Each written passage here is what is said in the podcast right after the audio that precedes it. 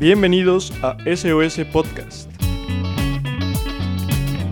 10 minutos de buenas noticias con Sebastián Ruiz y Sebastián Lomelín.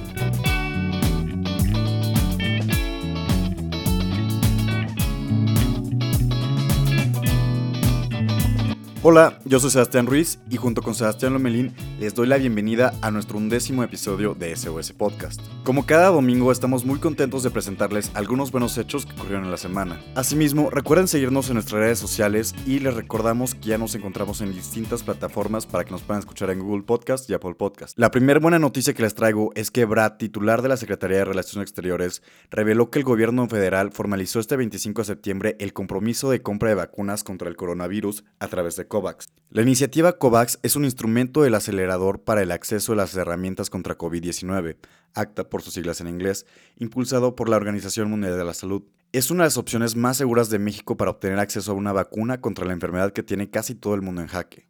Por otra parte, el doctor José Luis Alomia, director general de epidemiología, indicó que el 9 de octubre de 2020 es el día que las autoridades nacionales deberán transferir e incluso liquidar el gasto al que se habrán comprometido. Al respecto, aseguró que México no formará parte de los países que necesitarán o pedirán una extensión para cubrir el monto final, pues no requerirán financiación internacional y todo se pagará con fondos propios. En fin, todo apunta a que en cuanto salga la vacuna, nuestro país podrá obtenerla lo más pronto posible. Ahora bien, durante la época de confinamiento, los cursos y las actividades web se han convertido en contenido clave para que las familias adapten sus dinámicas diarias a la situación pandémica. Amazon Web Services Educate se trata de una iniciativa global de Amazon que proporciona recursos integrales a los estudiantes mexicanos y de todo el mundo para desarrollar sus habilidades de tecnología en la nube, acelerar su aprendizaje y prepararlos para trabajos relacionados con la nube del mañana. El programa ofrece a los estudiantes contenidos de aprendizajes en casa, sin costo, mediante las insignias de especialidades y las rutas profesionales de las carreras en la nube de AWS Educate, además de talleres y cursos en línea. Al finalizar, el estudiante puede certificarse por parte del sitio. Para apoyar a los educadores, la plataforma ofrece la opción de inscribirse a seminarios web sobre temas como crear una clase en línea para principiantes y aspectos avanzados del aprendizaje en línea. Si todavía no has intentado hacer un curso en línea, nosotros te recomendamos que vayas a intentarlo. El periodo de confinamiento ha generado muchas alternativas gratuitas para que la gente aprenda. Recuerden que ante el mundo tan cambiante que tendremos, lo mejor será estar bien preparados. Buenas noticias para la industria automotriz. Toyota anuncia una nueva inversión. Hace menos de un año la empresa japonesa inauguró su segunda planta de producción en México. Así que su anuncio de una nueva inversión para sus instalaciones de Apaseo del Grande fue una enorme sorpresa para la industria automotriz. Toyota invertirá 170 millones de dólares extra para ampliar la capacidad de producción de esta fábrica, que a finales del próximo año se convertirá en la planta más grande que fabrique la pickup truck Tacoma en América del Norte. En total, la producción pasará de 100.000 a 138.000 unidades al año, a partir del 2022 generando 500 empleos directos extra y varios más de forma indirecta. Por último, la enfermedad COVID-19 está cambiando radicalmente muchas cosas. Una de ellas puede ser cómo funcionan las vacunas. La pandemia se ha convertido en una oportunidad para probar una nueva tecnología que se viene desarrollando desde hace 30 años. Algunos científicos están usando la ingeniería genética para hacer que nuestras células produzcan una parte de un virus y así enseñarle a nuestro sistema inmunológico a protegernos de él. Esto permitirá crear vacunas de forma mucho más rápida. Incluso pueden ser más simples de fabricar y más seguras de usar probablemente también sean más baratas. Solo tenemos que probar las vacunas genéticas como se conocen realmente nos protegen. Hasta la fecha no existe tal vacuna probada para su uso en humanos pero dos de las ocho vacunas contra el COVID-19 que están en una etapa más avanzada de la investigación utilizan esta tecnología. Una la fabrican las empresas Pfizer, BioNTech y Fosun. La otra está siendo desarrollada por la empresa estadounidense Moderna. Ambas llegaron a la tercera y última fase de pruebas en humanos y se están aplicando a miles de personas para ver si son efectivas.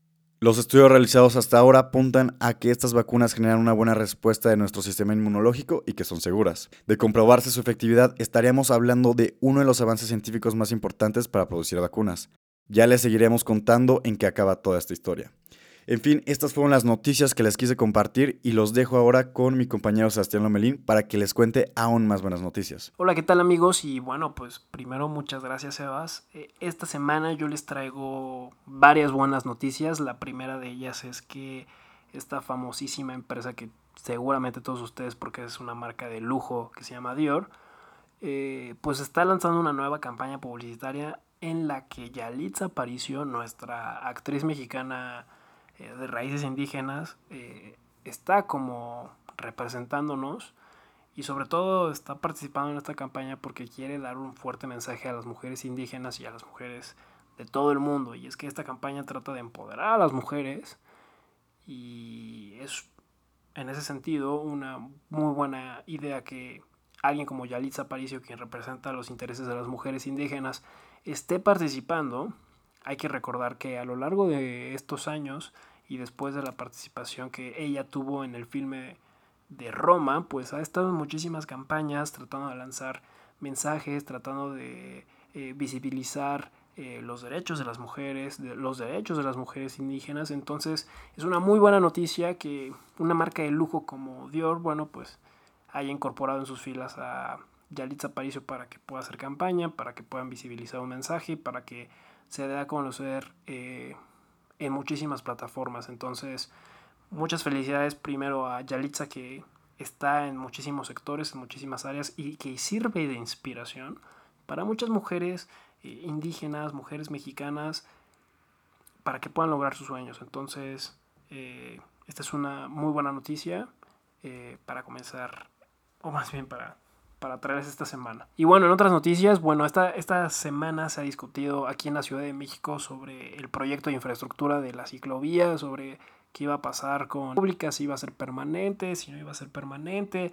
Y es que uno de los grandes problemas es que la Secretaría de Movilidad pues no no manejaba el presupuesto suficiente para, para que esta eh, iniciativa fuera permanente y, bueno, después de tanto discusión que, ha habido en diferentes medios por parte de diferentes diputados. Bueno, la diputada por parte del grupo parlamentario de Morena presentó en la semana un punto de acuerdo en la que solicitaba, eh, o más bien en la que solicita que en el proyecto de egresos de la federación pues establezca el presupuesto necesario para mantener a la ciclovía de manera permanente en la Ciudad de México, esta ciclovía insurgentes. Este punto de acuerdo fue respaldado por los demás partidos políticos, es una iniciativa que está respaldada, respaldada por las fuerzas políticas y hay que decirlo, es una muy buena noticia que pues los diputados, los actores políticos metan las manos para tratar de salvar y de cultivar este tipo de iniciativas y de proyectos que son necesarios para el país. Son necesarios porque necesitamos nuevas y mejores alternativas de transporte público, de, vías para que la gente pueda mejorar la calidad a la hora de trasladarse de un lugar a otro. Entonces, en ese sentido, pues que se que la que pueda permanecer la ciclovía, pues me parece lo personal y creo que eh, necesaria, eh, de necesaria intervención para que mejore la calidad y el bienestar de, todos nosotros. Entiendo también que a muchísimas personas no les, no les agrada por la idea de que eh, se reduce el espacio para que los automóviles avancen por parte, bueno, en esta avenida de insurgentes. Sin embargo, es necesario cambiar formas de transportarnos, es necesario pensar en el bienestar social de las personas y es una muy buena noticia que, pues primero, tengamos a los políticos actuando y respaldando iniciativas que son en beneficio de la gente.